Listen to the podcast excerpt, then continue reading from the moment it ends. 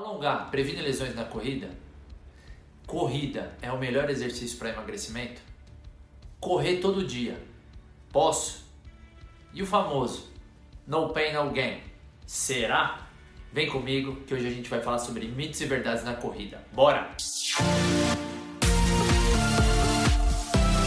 Fala galera, eu sou Rodolfo Vieira, esse é o meu canal Viva Mais e Melhor. Eu sou um amante da corrida e corro desde muito pequenininho. Comecei com 2, 3 anos, fugindo do meu pai, da minha mãe, do meu irmão, porque eu era muito, muito bagunceiro. Inclusive com 2 anos, eu gostava muito da vizinha, fui subir em cima do muro, o bloco estava solto, caiu em cima da minha perna. Quebrei a perna.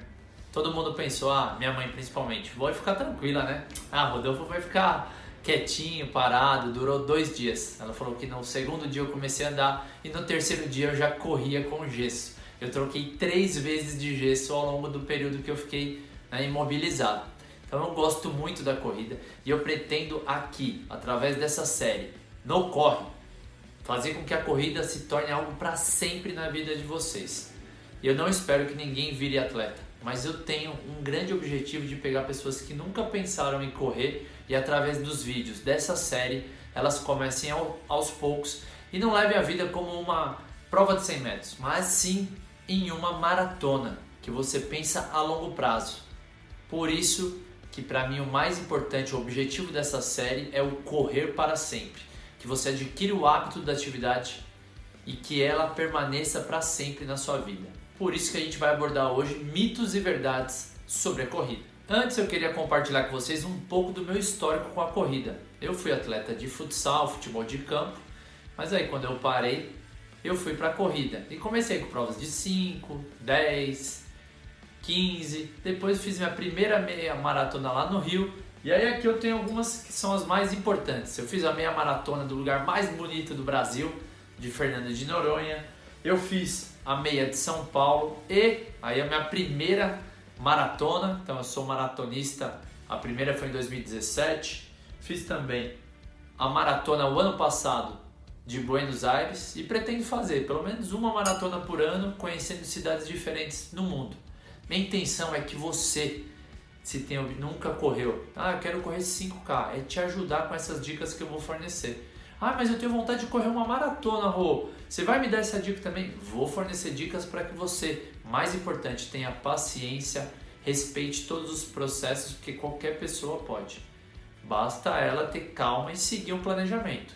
É importantíssimo que tenha sempre o acompanhamento de um profissional de educação física, para que ele monte o um planejamento de acordo com as suas reais necessidades, sua disponibilidade, tudo isso é muito importante.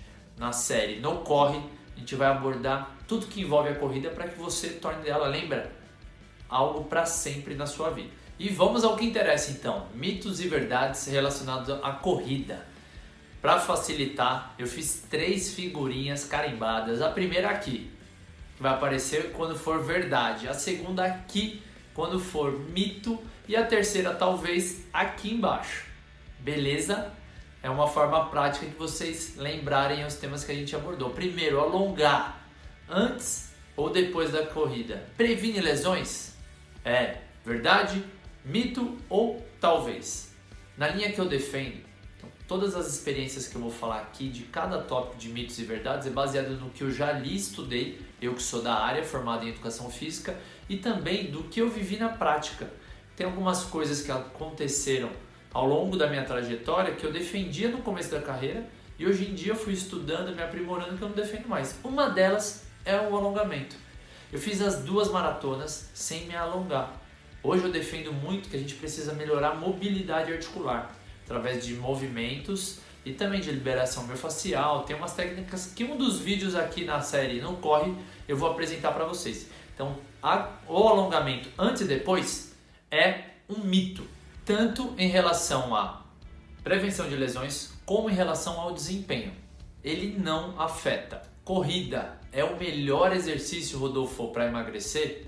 Verdade, mito ou talvez? Talvez. Por quê?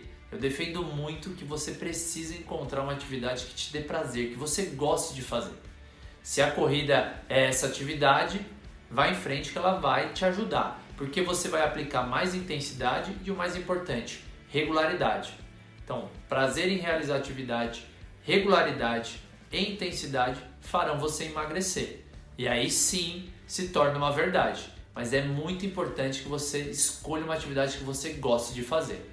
Portanto, talvez, mas se você gosta de correr, é verdade. Rodolfo, tô indo agora na loja comprar um tênis novo. Vou no mais caro ou não? O que, que eu faço? Minha recomendação é que você vá num tênis intermediário. Então, ah, gaste nem o mais barato, que aí a durabilidade interfere do material que eles utilizam, nem pegue o, o mais top de linha. Porque o que faz a diferença mesmo, vou te mostrar agora. É isso aqui, ó.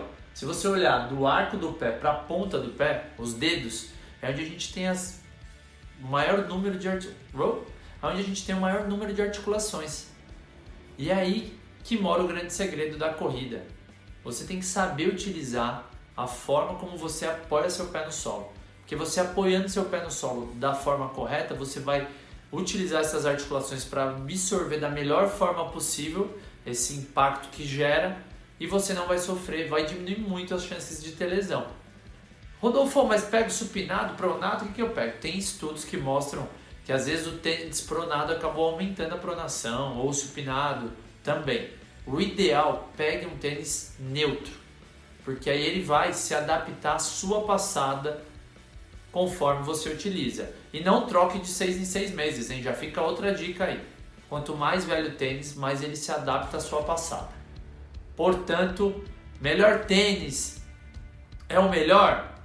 Não, isso é mito. No pain, no gain.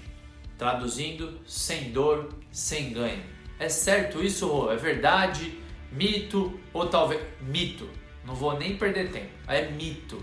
Eu fiz duas maratonas, três ou quatro meia maratonas e graças a Deus nunca tive dor nenhuma, porque eu soube respeitar os pilares que são essenciais para que você só colha benefícios da corrida. E um deles é o descanso, respeitar volume, intensidade de treino. Trabalhei muito para melhorar minha mobilidade articular, minha técnica de corrida. Todos esses fatores interferem diretamente para que você não tenha dor. Se você está tendo dor, para e vá direto na causa. O que está gerando? Tente identificar o quanto antes para que você só tenha benefícios da corrida. É como eu falo, é correr para sempre. Rodolfo, comecei a correr, já quero correr todo dia, estou gostando. Posso correr todo dia? Verdade? Mito? Ou talvez? Talvez. Porque depende muito da sua condição física, do quanto você já está acostumado a correr. Para facilitar, iniciante, de duas a no máximo três vezes na semana em dias alternados. Nível intermediário, de 3 a 4 vezes. E nível avançado, aí sim, de 5 a 7 vezes. Tudo depende do volume de treino, da intensidade, e aí só com o acompanhamento de um profissional de educação física que ele vai conseguir avaliar tudo isso. Portanto, talvez o correr todo dia, depende da sua condição física. E vocês viram minha opinião. Eu defendo para todas as pessoas, a corrida não machuca. No primeiro capítulo aqui do nosso canal Viva Mais Melhor, eu falei as três maiores mentiras sobre saúde e bem-estar. Vou colocar o link aqui, ó.